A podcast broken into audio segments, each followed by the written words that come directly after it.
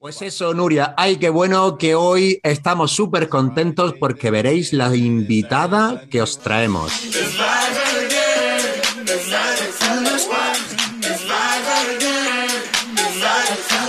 Muchísimas gracias a todos por estar en este decimoquinto episodio ya de Aterriza Marketing. ¿Quién no lo iba a decir? Y hoy no lo podéis perder porque traemos una de las personas y de la invitada que más ilusión nos hacía traer al podcast. Bueno, pues volvemos a agradeceros que estéis con nosotros en este número decimoquinto episodio y ni más ni menos vamos a hablar de una parte importantísima del mundo de las ventas, pero como ya veréis, va acompañado a ese crecimiento personal vital cuando nos relacionamos con las personas. Así que sin más dilación, vamos a darle entrada y vamos a presentar a nuestra invitada, la grandísima Nuria López Agustí. Hola Nuria, muy buenas. Hola Pedro, ¿qué tal? Madre mía, qué pedazo de presentación. qué ilusión, qué ilusión estar aquí eh. contigo y con tu bonita comunidad. Encantadísima.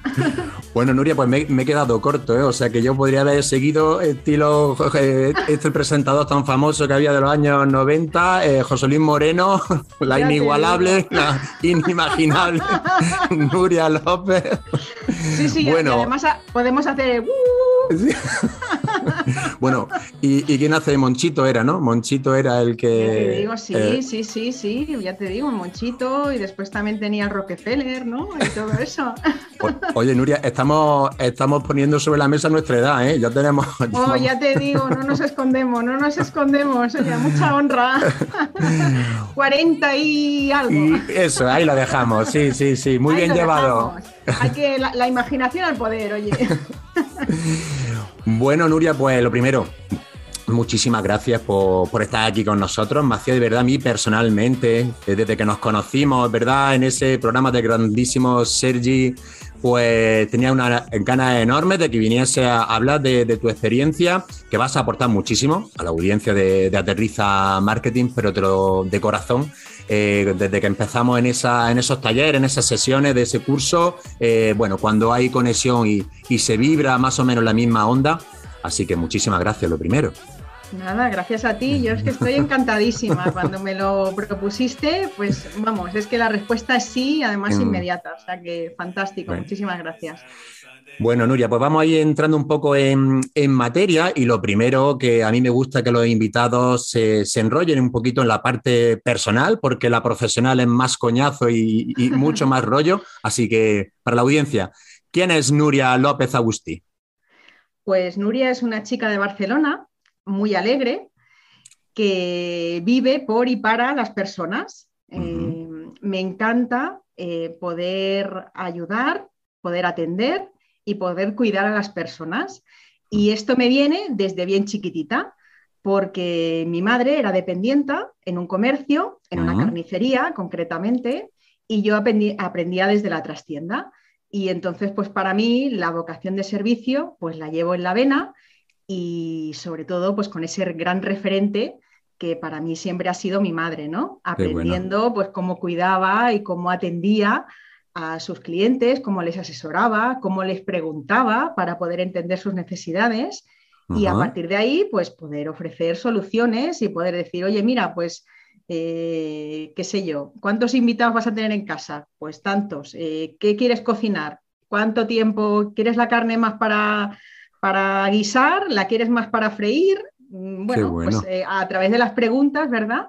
Pues se entiende cuáles son los dolores del cliente y a partir de ahí, pues ponemos soluciones, o sea que, que, todo eso.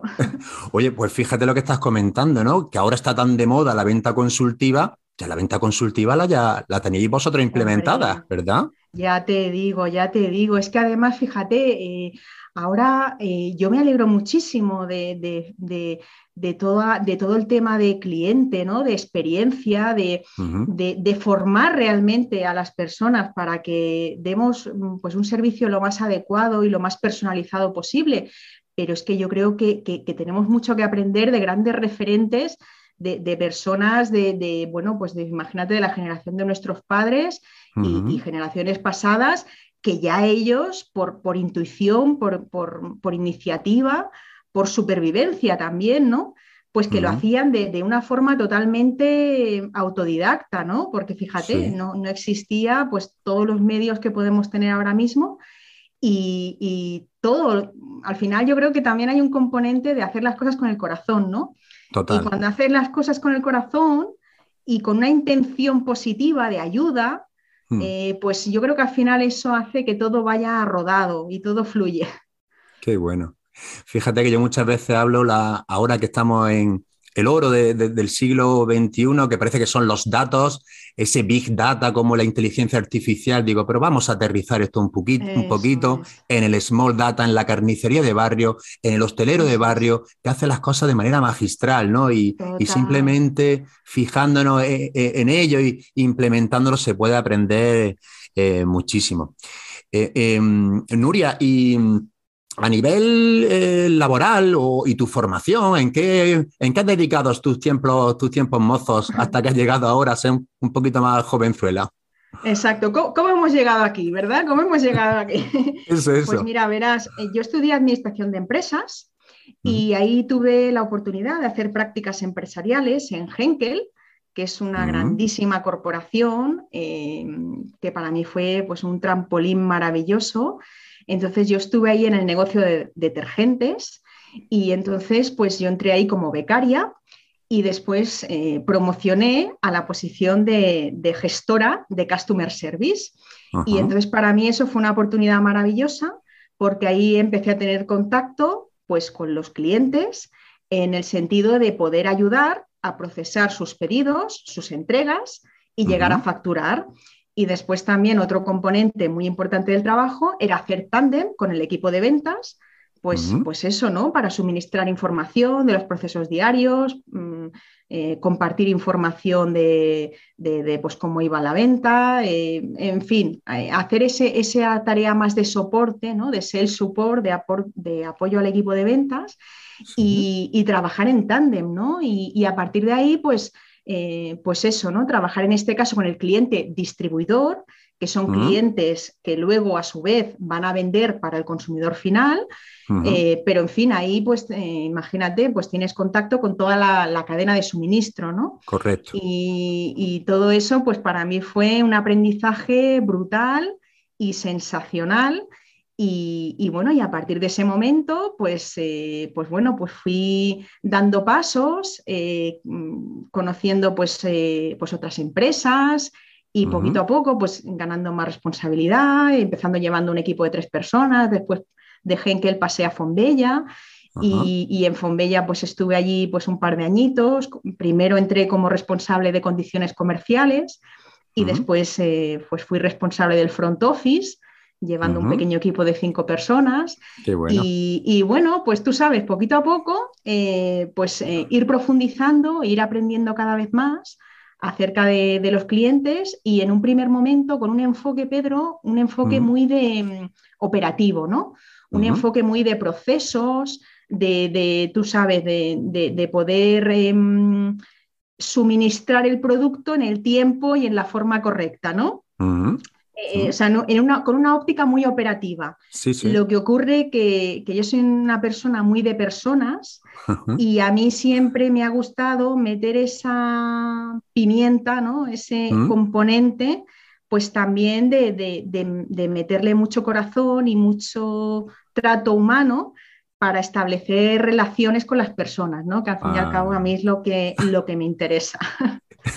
y eso es lo que eres fuerte. Buena audiencia, veréis, eh, estaréis de acuerdo conmigo que a Nuria había que traerla, fijar lo que está hablando, lo importante las personas, incluso en las corporaciones eh, se habla mucho del cliente en el centro. Quizá a lo mejor eh, sería, la palabra sería la persona en el centro, nuestros grupos de interés, nuestros colaboradores, nuestro superior, nuestro otro departamento y focalizar no simplemente el cliente, porque eh, Nuria, ¿no te parece, no te da la sensación de la paradoja? No sé si hay un cambio de, paradigma en la empresa, eh, los departamentos de recursos humanos, de personas, eh, se focaliza mucho en el currículum y a mí me da la sensación de esa paradoja, ¿no? Que estamos contratando por habilidades técnicas y, despedido, y despedimos por habilidades blandas.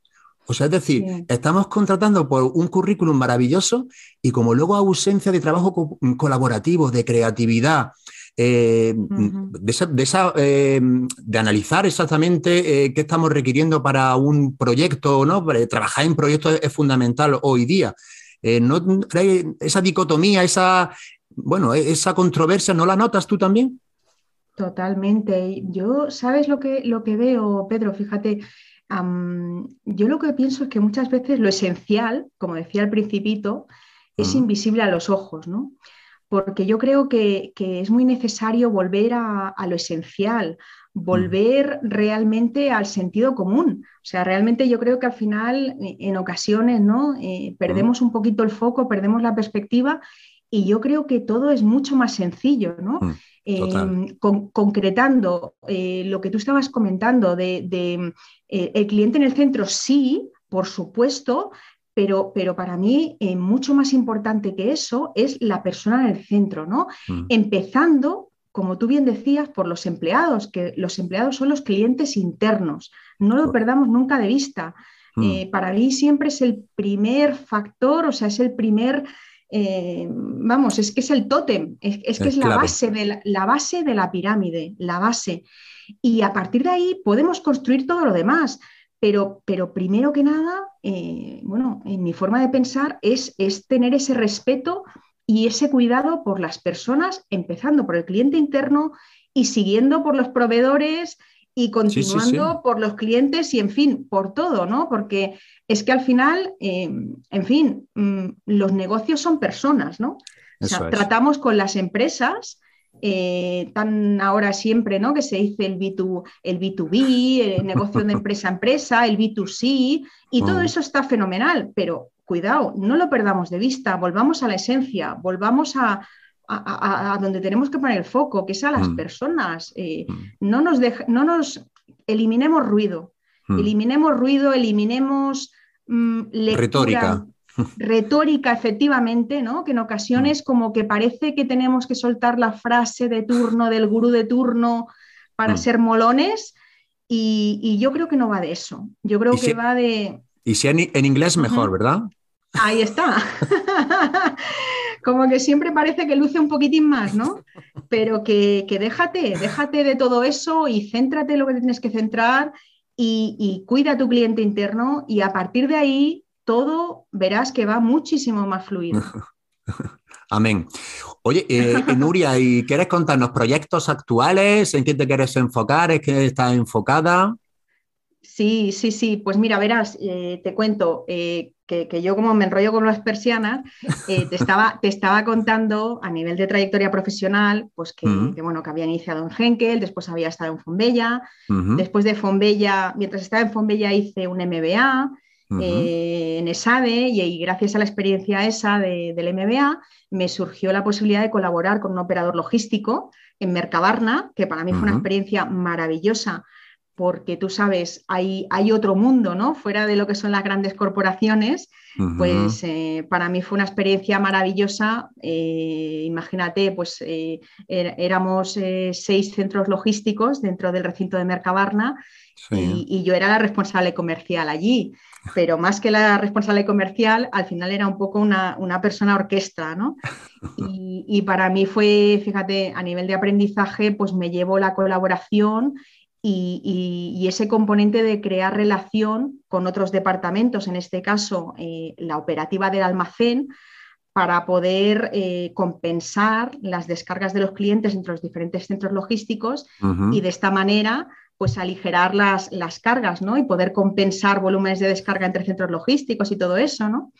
Y, en fin, pues eh, al final también con ese enfoque siempre de servicio y de, y de, dar soluciones a los clientes, ¿no? Porque me acuerdo de cuando llegué, cada cliente tenía asignado un centro de descarga, pero luego dices, oye, mm, vale, eso está muy bien, pero mm, si luego de repente hay un centro pues, que está más descongestionado y puede absorber esa descarga, pues ¿por qué no lo vamos a transferir ¿no?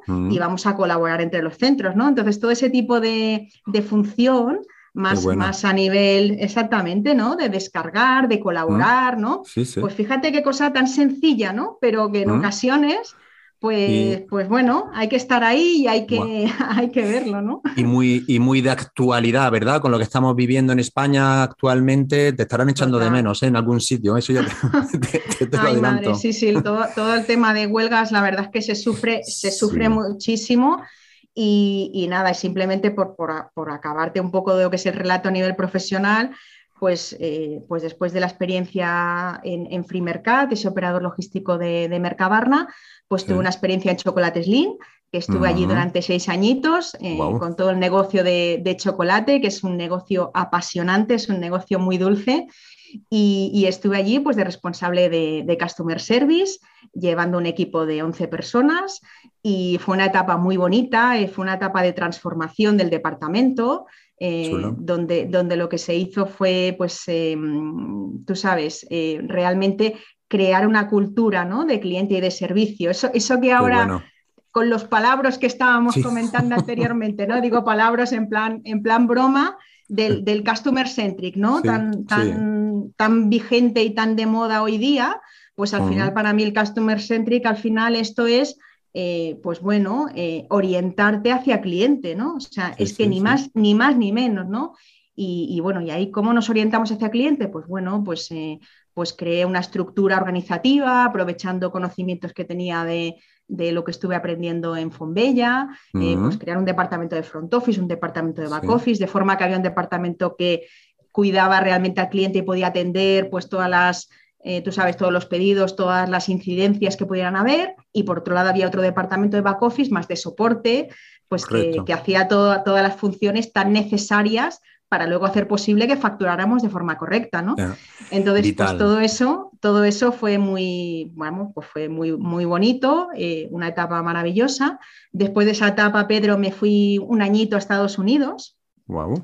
Porque, bueno, pues siempre soy una persona muy inquieta, em, que siempre le ha gustado, pues con mucha curiosidad, que siempre le ha gustado probar cosas nuevas y, siempre tenía mucha curiosidad y mucha inquietud por estar un tiempo en el extranjero, tener también la posibilidad de, practicar, pues en este caso en inglés, ¿no? Claro. Y vivir una experiencia, vivir una experiencia muy bonita, ¿no? Y, bueno, y después de eso, pues eh, regresé a Barcelona y, después de eso, pues estuve colaborando con Codorniu y, después de la experiencia de Codorniu, pues eh, estuve en AFIL, eh, bueno, pues eh, estuve en Afil ahí. Em, Afil compró el negocio de margarinas de, Unilever. y, entonces, pues, Afil necesitaba crear las estructuras de forma independiente a, Unilever, ¿no? Y entonces, pues, en este caso, pues yo les ayudé a, poder crear las estructuras para hacer posible, pues, crear el departamento de Customer Care, el departamento de atención al cliente. Y entonces en ese momento, pues a, mi marido le surgió una opción laboral muy interesante en Madrid y entonces decidimos venir a Madrid. Y entonces, pues eh, justo esto fue antes de la pandemia y, nada, y entonces pues eh, muy ilusionados eh, vinimos a Madrid y estamos físicamente en Madrid, muy ilusionada, muy contenta de estar aquí en Madrid.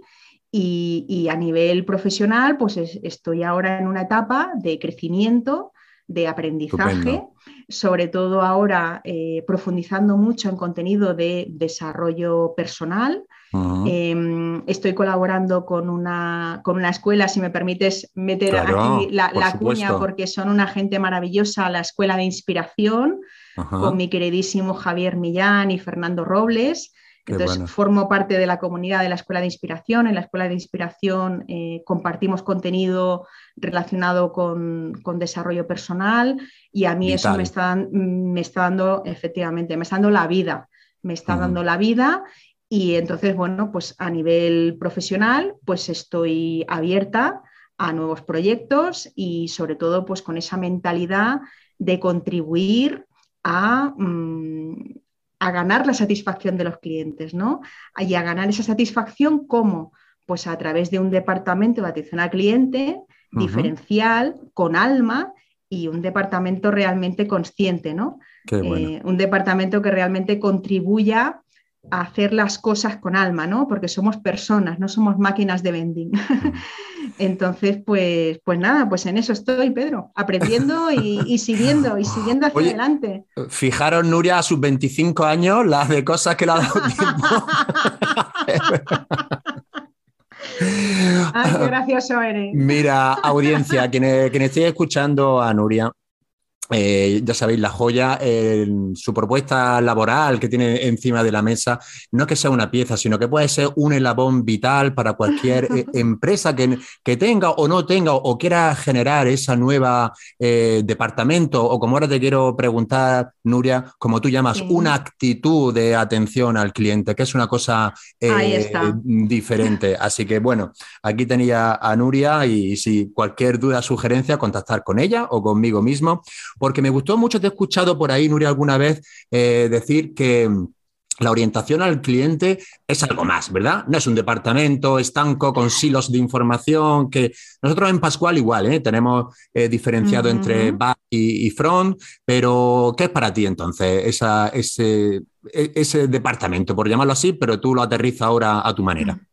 Claro, efectivamente. O sea, yo lo que creo, Pedro, es que el servicio al cliente eh, más que un departamento, es una actitud, ¿no?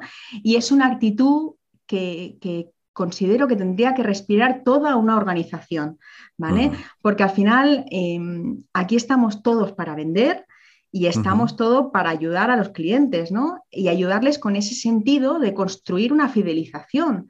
De aquí no estamos solamente para poder despachar pedidos sin más. Aquí estamos para poderle meter corazoncito meterle muchas ganas, mucha pasión y, ganar esa confianza del cliente, ¿no? En aras de construir esa relación poquito a poco, ¿no? Eh, vas construyendo peldaños en los que vas, mm, por un lado, mm, vas ganando su satisfacción, pero lo que deseas realmente es crear una relación a largo plazo y en vistas a, conseguir esa fidelización, ¿no? Y entonces, en ese sentido, considero que la actitud es clave, ¿no?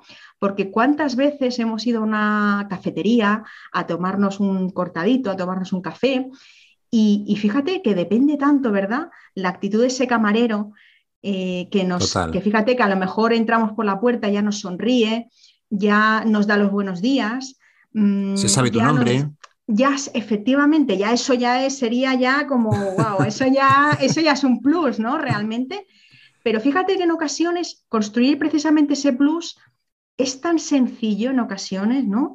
Que, lo que decíamos antes, ¿no? No perder el foco, irnos a lo esencial, irnos a las personas, irnos a poner un poquito de interés a las cosas.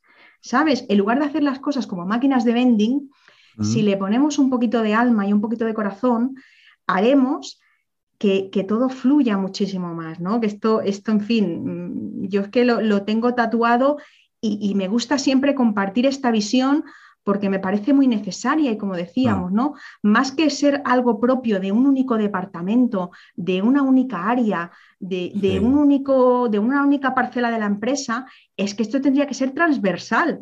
Esto mm. todo el mundo tendría que respirar en, el misma, en la misma sintonía, ¿no? Mm. Y, bueno, como te digo, pues por eso siempre digo que, que el servicio al cliente es una actitud, realmente, actitud, actitud y actitud.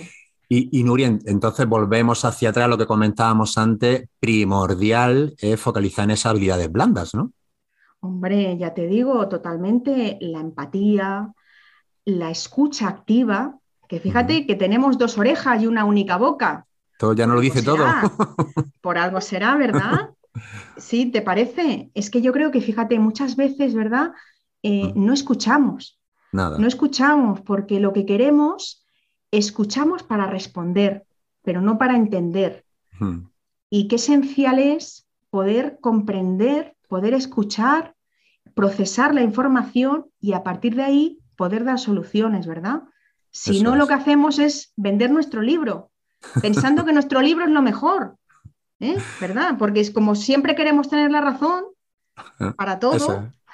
Sí, y además eh, yo suelo decir que el problema que tienen las personas que hablan mucho es que se creen que el interlocutor los estás escuchando. Y es que esto está más que estudiado, desconectamos, desconectamos. No sé, cada uno tendrá un tiempo de procesar, pero cuando empiezan ahí como un catálogo, además los vendedores, ¿no? Que por la general siempre hemos hablado mucho, cuando, cuando somos catálogos con patas y expectamos características, bueno, pues esto está claro que, que, no, va, no va de eso, ¿verdad? no, no, y, perdona, perdona, Pedro, que esto que estás diciendo me parece tan interesante porque fíjate que, que, cuántas veces, ¿no? Soltamos como si fuera una especie de catálogo de retaíla de características, ¿no? De, de, mira, pues este producto qué bueno que es, eh, incluso este servicio qué bueno que es, pero fíjate que a veces las cosas no son ni buenas ni malas, ¿no? es, el valor, el valor que, en un momento determinado le puedes proporcionar a alguien, ¿no? Y, en ese sentido, em, yo creo que sobre todo nos tenemos que enfocar en vender soluciones, no vender productos ni vender servicios, sino vender soluciones, ¿no? En un momento determinado, pues oye, esto te puede ayudar a esto o te puede facilitar esto. Yo creo que por ahí es donde tenemos que ir, más que enfocarnos a, a unas habilidades, una retaíla de, catálogo, de mm. descripción de atributos, sin y, fíjate, eh, creo que lo comenté en uno de los episodios anteriores, ahora con esto que estamos viviendo de la huelga de transportes, ¿no? Eh, y es cierto que hay falta de algunas referencias, no es que sean ningún caos los lineales de los supermercados, pero está faltando referencias y nosotros que somos una empresa líder lo estamos mm, llevando medio bien, pero sí hay, hay déficit porque también hay mucha, mucha demanda. Pero es súper curioso, eh, yo en ese episodio hablaba que nos centramos en el proceso de venta de la empresa y al cliente eso le da exactamente lo mismo. Claro, el cliente quiere que tú le soluciones su proceso de compra, si estás en su órbita te comprará y, ya está. Y ahora estos días que no había, mm, eh, eh, no había mucho producto, los clientes me decían, oye Pedro, pero ¿me vas a servir mañana? Entonces, y ya no, ni hablamos ni de producto, ni de precio, ni de catálogo, ni de que sea blanco, sea rojo, sea amarillo. Simplemente lo que necesitaba era que le quitara esa incertidumbre, porque ahora sí son, Nuria, problemas reales. ¿eh? Un obrador como nosotros que somos muy fuertes para los obradores de pastelería, que tú les dejes sin mercancía eh, para poder elaborar. Entonces, ahora mismo, fíjate, la variable de precio es que ni se ponía sobre la mesa. Pues dice, oye, déjate de rollo, ¿me vas a servir mañana o no? Y todo lo demás que me cuentes es que no me interesa. Eso ahora en una situación polarizada y extrema, pero que en el día a día de las empresas, eso, justamente es lo que hay que tener en cuenta. Efectivamente, y, fíjate qué importante remar todos a una, ¿no? Mm. Porque fíjate que más que hablar del departamento A, el departamento B o departamento C, es que fíjate que también todo el tema de la palabra en sí departamento, ¿no? ya, ya, fíjate que lleva implícito un silo, ¿no? Sí, un bloqueo. un bloqueo, unas paredes, ¿no? Sí. Eh, un techo. O sea, al final eso ya lleva implícito todo eso, ¿no? Sí, sí, Cuando yo creo que es, que es mucho más interesante hablar de áreas y hablar de al final que es que todos estamos barriendo para un mismo objetivo. Al menos mm. creo que eso es lo que debería ser. Y en este caso, pues es dar solución a estos clientes que en este momento, eh, con todo el tema de la, de la, huelga, pues están pasando esos, esos apuros, ¿no?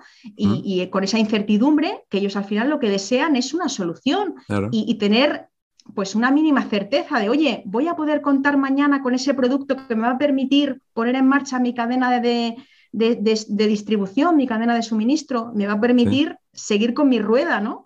Seguir con mi actividad comercial. Entonces, pues fíjate qué importante todo mm. eso. Y, y es lo que tú dices, es importantísimo que todos comunicamos, todos tenemos que tener muy claro el objetivo común, porque algunas veces en algún departamento se escucha, oye Pedro, tu cliente, Oye, mi, cliente no. Mi, cliente no, el, cliente de la compañía será, ¿no? será de todos, ¿no? Ya te digo, total, no, no, total, totalmente, totalmente. Eso tenemos que estar em, evangelizando respecto a eso. Y, fíjate, yo, yo, creo que es que eh, qué rabia, ¿verdad? Cuando, cuando en ocasiones escuchas, y, qué feo, ¿no? A mí, a mí me hace daño realmente cuando escucho en ocasiones eh, esa sensación de, ventanilla, esa sensación burocrática de esto no, esto no me corresponde. Mira, Te, derivo a este compañero, que bueno, hay formas y formas, ¿no? Al final cada uno sí que es verdad que tenemos nuestra área de responsabilidad, pero yo creo que también si pones un poquito de, corazón, un poquito de interés, pues en un momento determinado puedes derivar eh, esa consulta o ese requerimiento a un compañero, pero preocupándote, ¿no? Y Mm, poniendo un poco de tu parte, ¿no? No se trata solamente de, despachar como tal, ¿no? ¿Qué te parece? Pues me parece que lo has dicho muy bien eh, explicado. Además, con esta definición que yo no la había escuchado antes y, me ha encantado que la orientación al cliente es una actitud. A mí te puedes imaginar, nosotros en nuestro departamento de back office, pues cuando los clientes a principio de año requieren la relación de factura del año anterior para presentar el modelo 347, pues me lo piden a mí, Nuria. Pues claro, eh, tengo dos opciones, o decirle, oye, toma el telefonito o el correo de, tal y, lo mandas aquí, o yo mismo mando ese correo y se lo reenvío. Si gracias a las nuevas tecnologías, esto ya que también estamos hablando de actitud. Es que, Efectivamente, es que ni más ni menos, ¿verdad? Y al final es lo que estamos hablando, que el cliente, ¿qué le importa que le conteste Pepito o Juanito? El cliente lo que quiere es esa respuesta, esa solución al dolor que él tiene en ese momento, que es ese modelo 347. Y déjate de historias, que me da igual. oye, oye, aquí hay una preguntita, una preguntita. Esta, esta, la ha hecho mi Pedrito con 12 años, que va a cumplir. Ay, ay, uy, pues que este Pedrito tiene un peligro. es que escucha, escucha mucho al padre. Mira, dice, eh, oye, ¿el cliente siempre tiene la razón? Ay, ay, el cliente. Qué, dolores de cabeza, ¿verdad? Que nos da a veces. ay, pues hombre, yo mm, voy a dar una, respuesta gallega. Eh, ah, bueno, entonces no te mojas, no te va. no, yo, yo, yo, a ver, fuera, fuera bromas, yo creo que, bueno, el cliente está en el centro y está claro que tenemos que, operar y tenemos que, que vivir para dar soluciones al cliente, pero yo creo que ni todos los clientes son para nosotros, ni nosotros somos para todos los clientes, ¿no? Correcto. Y, en ese sentido yo creo que sobre todo hay un factor que no hay que perder de vista, que, es un tema de, respeto, ¿no? Hmm. Y, de, decir, bueno, em, o sea, yo creo que tenemos que trabajar para ganar la satisfacción del cliente, pero em, yo creo que, tenemos que escucharle, tenemos que aportar una respuesta, tenemos que eso, pues procurar darle una solución, pero yo creo que también hay que identificar y hay que, hay que ver que hay momentos en que hay clientes que, bueno, que, pueden ser sistemáticamente problemáticos, ¿no? Clientes que en un momento determinado, pues que sean abusivos, que tengan mala fe, que los típicos cascarrabias, ¿no? Que siempre, bueno, pues siempre puede haber alguno, ¿no? Que además pagan regular.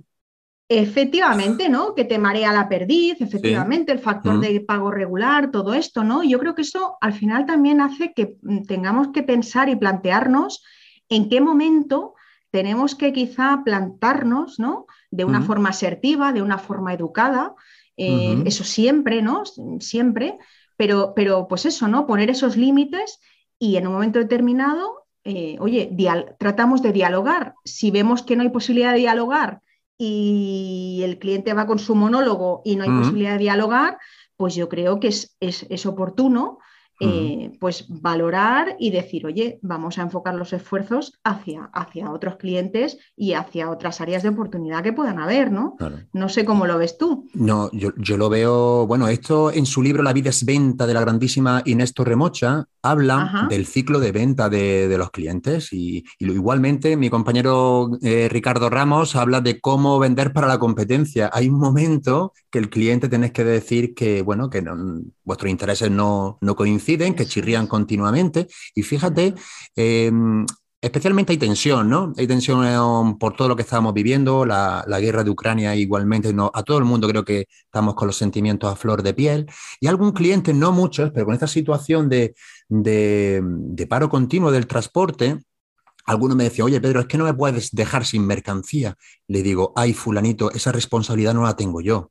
Yo no puedo recaer con eso. Lo que yo sí puedo hacer es mañana a primera hora estoy hablando de las 7 de la mañana, en tiempo y forma decirte si te va a llegar. Pero si luego el repartidor se encuentra un piquete en mil circunstancias, yo lo único que te puedo es darte solución y lo que tú has dicho, yo creo que lo fundamental aquí, y sobre todo en situaciones extremas y con clientes conflictivos, es darle mucha información en tiempo y hora. Porque cuando mm, tiene esa contestación, todo el mundo nos relajamos, ¿verdad? Y dice, oye, pues, ¿qué más vamos a hacer? ¿no? Y ya mm, que tenga el cliente opción de alternativa, pero no dejar que avance el día porque luego ya sea más difícil, ¿no? Se va haciendo bola, se va haciendo bola y, creo que por ahí, ¿verdad, Nuria? Totalmente, totalmente. Y la actitud de nuevo, ¿eh? Fíjate, mm. que estamos volviendo a sacar esa actitud con esas ganas de dar esa información Y a partir de ahí, pues eh, hay cosas que dependen de uno y cosas que no dependen de uno, pero sí que podemos poner todos de nuestra parte para suministrar, para compartir esa información y a partir de ahí, pues vamos a intentar entre todos buscar soluciones. Pero bueno, llega un momento en el que a lo mejor, mm, si ves que hay, no hay una voluntad de escucha al otro lado, pues es decir, oye, mira, mm, pues igual no soy yo la persona que te puede ayudar. y, bueno. Eh, y ya está, no pasa nada. Em, tú lo has dicho antes, que no todos somos para todos y eso eh, está clarísimo.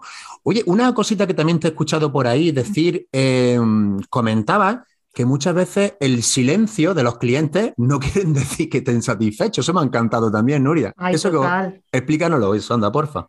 Sí, hombre, claro que sí. Eh, tú sabes, o sea, siempre se dice, se escucha por ahí muchas veces que dices no news, good news.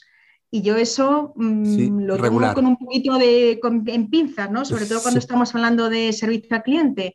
Porque fíjate, mm, es que un cliente que, o sea, el, el hecho de no recibir una queja no significa que el cliente esté contento. Así de sencillo. O sea, mm, hay muchos clientes que están ahí en la sombra, ¿no? que sencillamente están ahí, que bueno, que te compran a ti, quizá por comodidad, quizá pues porque bueno, mm, bueno, no les va mal, pero ah. mm, seguramente pues no estarán súper encantados contigo, ¿no? Los que no vuelven, ¿no? Los comercios, los que no vuelven. Los, fantasmas, ¿no? Los clientes que están por ahí, que están por ahí, pero, pero no hacen ruido, pero, pero bueno, tú sabes, ni, ni... Picotean de vez en cuando. Efectivamente, ¿no? Entonces, en ese sentido, yo creo que es muy, muy importante que podamos establecer canales para poder pedir eh, el feedback al cliente y poderle ir preguntando y poder hacer una trazabilidad y un seguimiento de cómo van las cosas, ¿no? Porque es que es eso, esto es como cualquier relación, ¿no? Como con tu pareja, como con tal. O sea, llega un momento en que nos acomodamos, damos las cosas por hecho, y en el momento en que damos las cosas por hecho, yo creo que ese es el principio del fin. Porque nos confiamos y luego ahí viene la torta. Ah viene la torta, ¿no? Entonces, para mí, fíjate, el hecho de pedir el feedback, de poder eh, preguntar, oye, ¿cómo van las cosas? Eh, fíjate, yo no estoy ahora pensando en una encuesta, ¿no? Que muchas veces las encuestas hmm. son algo mm, hmm. tedioso, algo mm, pues que... Y polarizan los resultados, ¿no? Lo que yo veo también, ¿no? Sí, no crea simpatía, eh, hmm. realmente, o sea, mm, a mí muchas veces me genera rechazo, ¿no? Cuando recibo alguna, algún, pues tú sabes, algún cuestionario de encuesta, a no ser que realmente esté muy bien pensado, muy bien orientado, que también te dé algún tipo de incentivo, ¿no? Pues a lo mejor, oye, mira, pues si me respondes esto, pues te proporciono un descuento o ah. te, después te comparto los resultados y, menciono tu nombre. Es decir, darle algún tipo de incentivo al cliente para que, que nos pueda Inmersión. Hmm. Efectivamente, ¿no? Pero más allá de, lo que es la típica encuesta, eh, pues fíjate, yo creo que es algo tan sencillo como en cualquier interacción que podamos tener con el cliente, eh, una interacción telefónica, una interacción, en fin, videollamada, lo que sea, oye, pues preguntarle cómo va todo, cómo están las cosas. Eh, a nivel personal, pero también a nivel de negocio, ¿no? Oye, ¿cómo estás? ¿Qué, cómo, te va todo? ¿no? O sea, oye, ¿estás contento con el servicio que estamos dando? ¿Qué podemos hacer mejor? ¿Cómo, ¿Cómo estás? ¿Cómo va todo? ¿no? O sea, realmente yo creo que es que es tan fundamental el poder eh, preguntar a través de esos contactos informales, a través de, por ejemplo, en un momento determinado, pues enviar una factura, pues envías esa factura y a la vez también te preocupas, ¿no? Y miras a ver qué puedes hacer por él, qué, ¿sabes? O sea, es. decir, preocuparse un poquitín, eh, estar muy atento a lo que dicen de ti cuando no estás tú delante.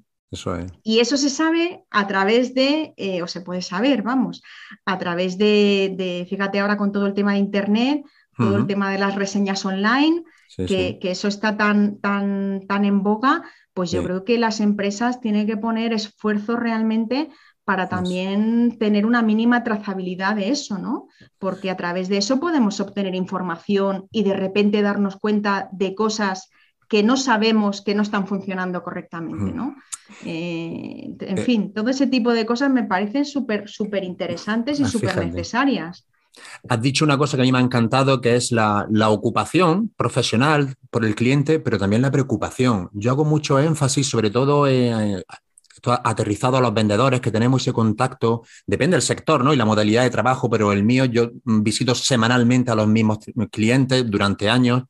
Eh, claro, a mí me chirría que no haya personas, compañeros, de, que no apunten en el CRM temas personales. Obviamente no cotillas, ni, hay que ser curioso. Si un cliente se te ha abierto en canal y te ha dicho que van a operarlo o van a operar a su hijo o su hija se ha ido a estudiar a Madrid, que tú, esa información que en un momento determinado el cliente ha compartido contigo, mm, ¿qué, pensará de ti si a la semana siguiente, a la otra, a la otra, nunca, nunca le hace una mención de eso? ¿Qué pensará, no? A mí hay una cosa, Nuria, eh, que, que me molesta muchísimo cuando la gente de mi entorno, Hombre, los muy, muy allegados saben que tengo un hijo solamente, ¿no? Pero lo de en otro, en otro anillo de, vinculación eh, con otros amigos o, conocidos, cuando pasa un tiempo y me dice, oye, ¿cómo están tus hijos en plural? Ah. Digo, hostia, que no sé, te voy a hacer un Will Smith, que no sé.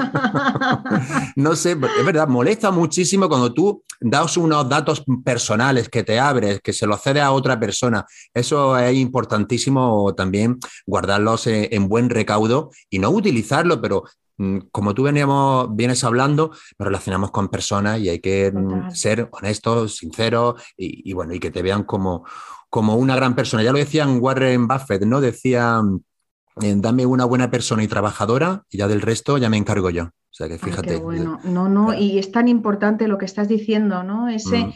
Eh, fíjate ese factor humano eh, en el que en un momento determinado, pues conocer ese dato de, pues, eh, pues eso, ¿no? De, una operación. Fíjate, una operación, efectivamente, o, una inquietud, mm, yo qué sé, pues oye, mira, mi hijo, pues mm, yo qué sé, se ha ido a estudiar pues, a otra ciudad, lo que sea, ¿no? Pues en un momento determinado, pues hacer esa, esa alusión, esa pregunta de una forma muy natural, ¿no? En la conversación, pues eso realmente une mucho. O sea, yo creo que realmente te crea un vínculo y hace también. Mm, Mm, no sé, para mí es un, es un, momento de alegría, ¿no? Es un momento de mm. conexión con ese cliente y con, eh, en mm. fin, de una forma totalmente respetuosa y de una forma cordial, eh, pues intercambiar esa información y establecer ese diálogo, ¿no? Que hablábamos antes. Eh, aquí no, no, nos gustan los monólogos. Los monólogos para el club de la comedia, no para, no para las relaciones, ¿qué te parece? No, no, para las relaciones empresariales y las relaciones comerciales. Mm, yo creo que es fundamental esa, ese diálogo en doble vía, ¿no? Sí. Eh, y al final, pues, pues eso hace que vayas alimentando eh, esa relación y, tejiendo. Eh, y, pues, como yo pues digo, anclar, anclar con la motivación de compra de, por afecto, que es, es vital también con los tiempos de hoy día de interés, de, moda, que los canales online están acaparando muchas de esas motivaciones. Yo creo que anclar por afecto y todo lo que estás eh, comentando es fundamental. Oye, y enlazando con esto, eh, Nuria, eh, dices que, una queja, para ti una queja puede ayudarnos, ¿no? A ver, cuéntanos eso. Una queja es un regalo, una ah, queja es un regalo. Una queja, una queja nunca es un marrón. Tiene que tomarse como un regalo tiene que tomarse como una oportunidad para mejorar.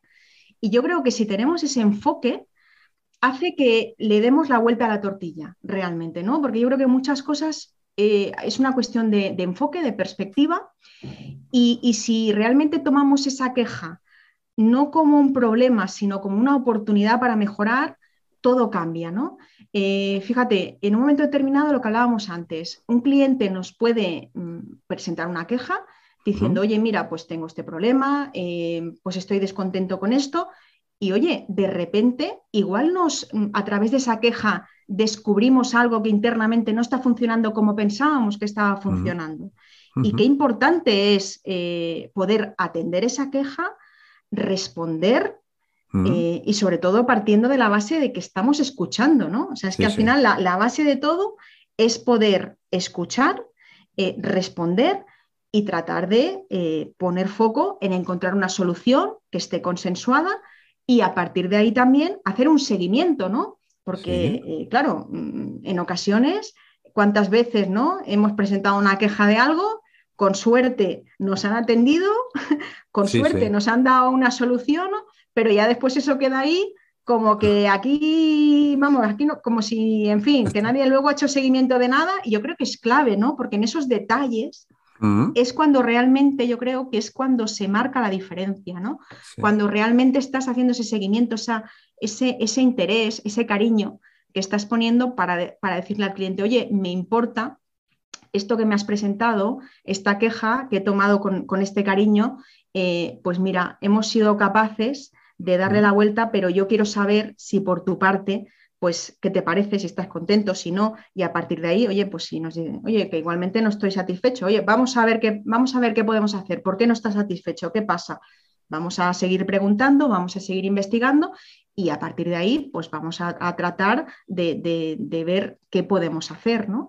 Y, no sé, me parece, a mí me parece súper importante ese enfoque de intentar darle la vuelta a la tortilla, ¿no? Ah. De decir, oye, mm, vamos a descubrir qué le está pasando al cliente, ¿no? Porque, oye, sí que es verdad que hay personas que, a lo mejor en un determinado, bueno, pues nos, lo que están, bueno, que, nos ponen esa queja y decimos, jolo, nos molesta, nos molesta, pero tenemos que dejar el, ego a un lado y decir, oye, vamos a tratar eso con cariño, vamos a escuchar y seguramente vamos a poder aprender alguna cosa, ¿no? Oye, Nuria, y bueno, a mí me ha pasado, ¿eh?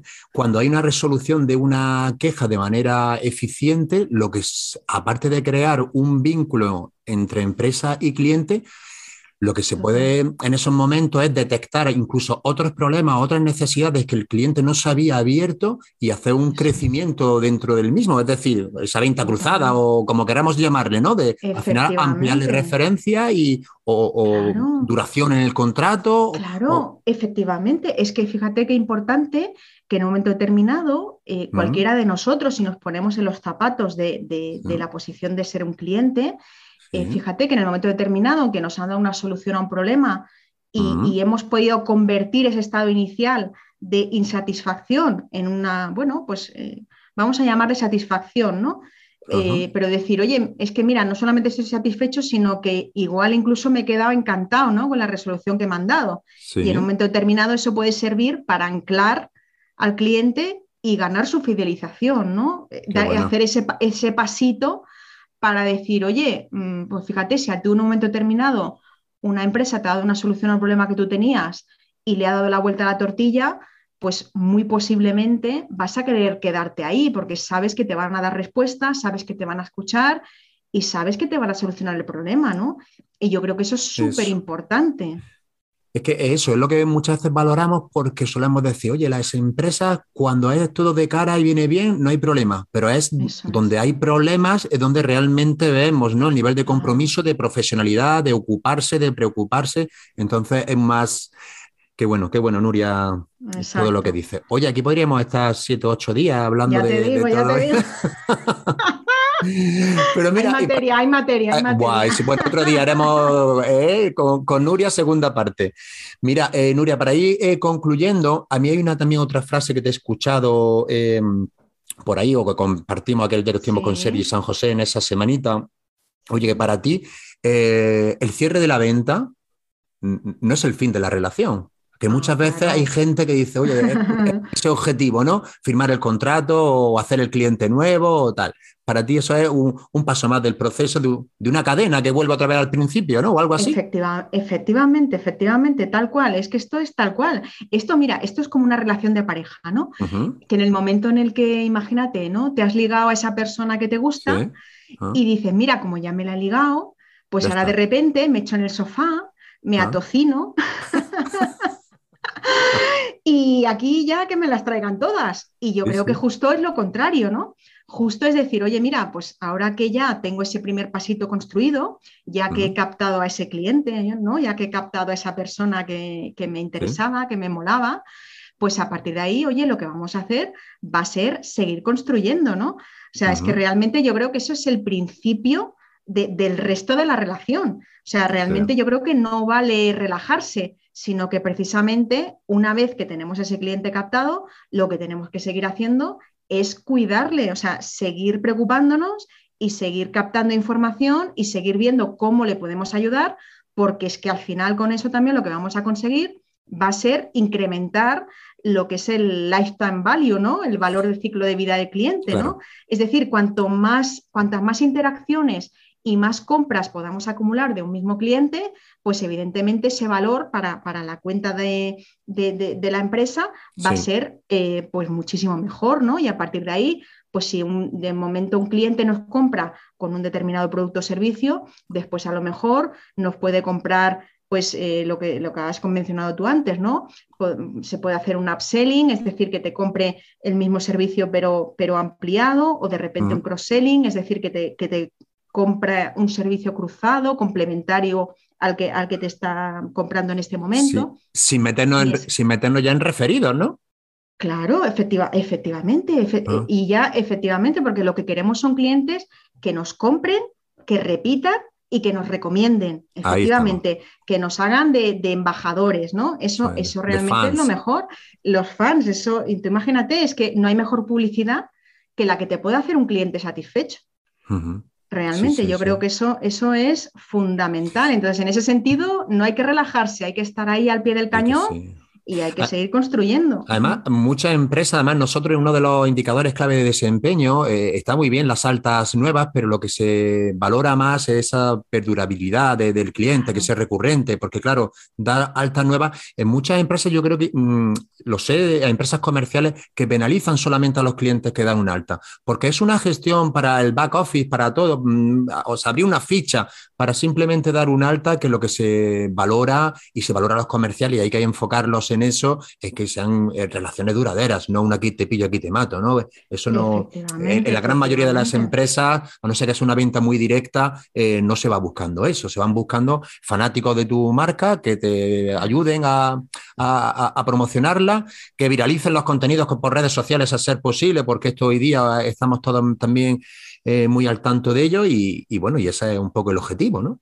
Claro, claro, ¿no? Y, fíjate lo que acabas de mencionar es súper importante porque cuántas veces nos sentimos frustrados como clientes cuando vemos que nos tratan peor que a clientes nuevos, ¿verdad? Correcto. Que eso pasa en determinados sectores, Correcto. que nos sentimos muy mal porque decimos, oye, pero bueno, yo qué sé, estoy pensando en telefónicas o en determinados bancos, ¿no?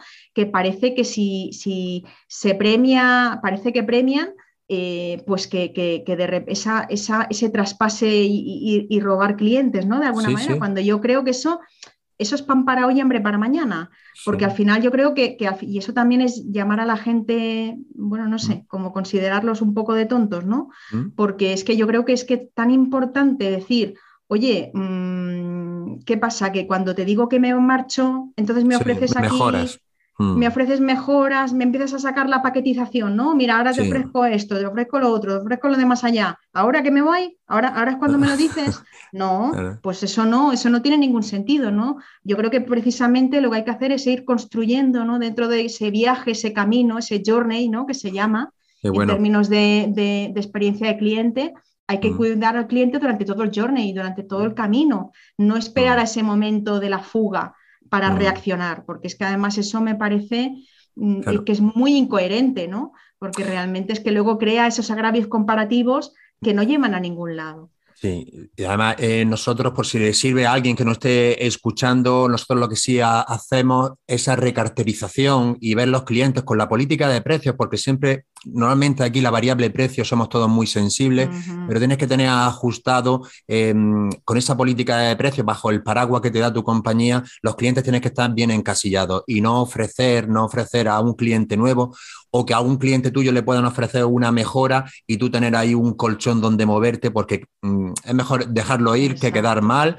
Y, es importantísimo que los clientes tengan en ese viaje que tienen con nosotros, que estén en el lugar que, les corresponda, sobre todo los clientes que ya llevan mucho tiempo en, en la casa. Nuria. Pedro. Dinos algo, dinos algo para despedirnos. Ay, pues nada, que yo espero, vamos, mm, se me ha quedado cortísimo. No, sé cuánto ratito llevamos, pero vamos, estoy pues encantada, me quedaría hablando contigo, pero de verdad, muchísimo más tiempo, se me ha pasado volando y encantadísima de compartir contigo este espacio y sobre todo de compartir esta alegría, estas ganas de vivir y esta actitud, que yo creo que eso es lo más bonito de todo. Hmm. Pues Nuria, eh, darte la gracia, eh, no te vayas muy lejos porque te volveré a llamar, no, cuando pase mucho tiempo, más pronto que tarde. Han sido unos consejos maravillosos e importantísimos siempre dentro de, bueno, del proceso de compra me gusta a mí más hablar de, nuestro cliente, que es el que hay que tener en cuenta, pero esta experiencia, este customer service, esta atención personalizada y sobre todo esa joya de que esto es una actitud, esto no es un departamento, que todas las empresas, emprendedores y vendedores lo abracen y lo lleven por bandera. Así que Nuria, un abrazo enorme que vuela para Madrid y nos vemos pronto. Pues muchísimas gracias, Pedro. Un súper abrazo para Granada y muchísimas gracias, amigo, por contar conmigo. Gracias. Venga, un, un besito. Adiós. It's Friday then, it's Saturday, Sunday, what?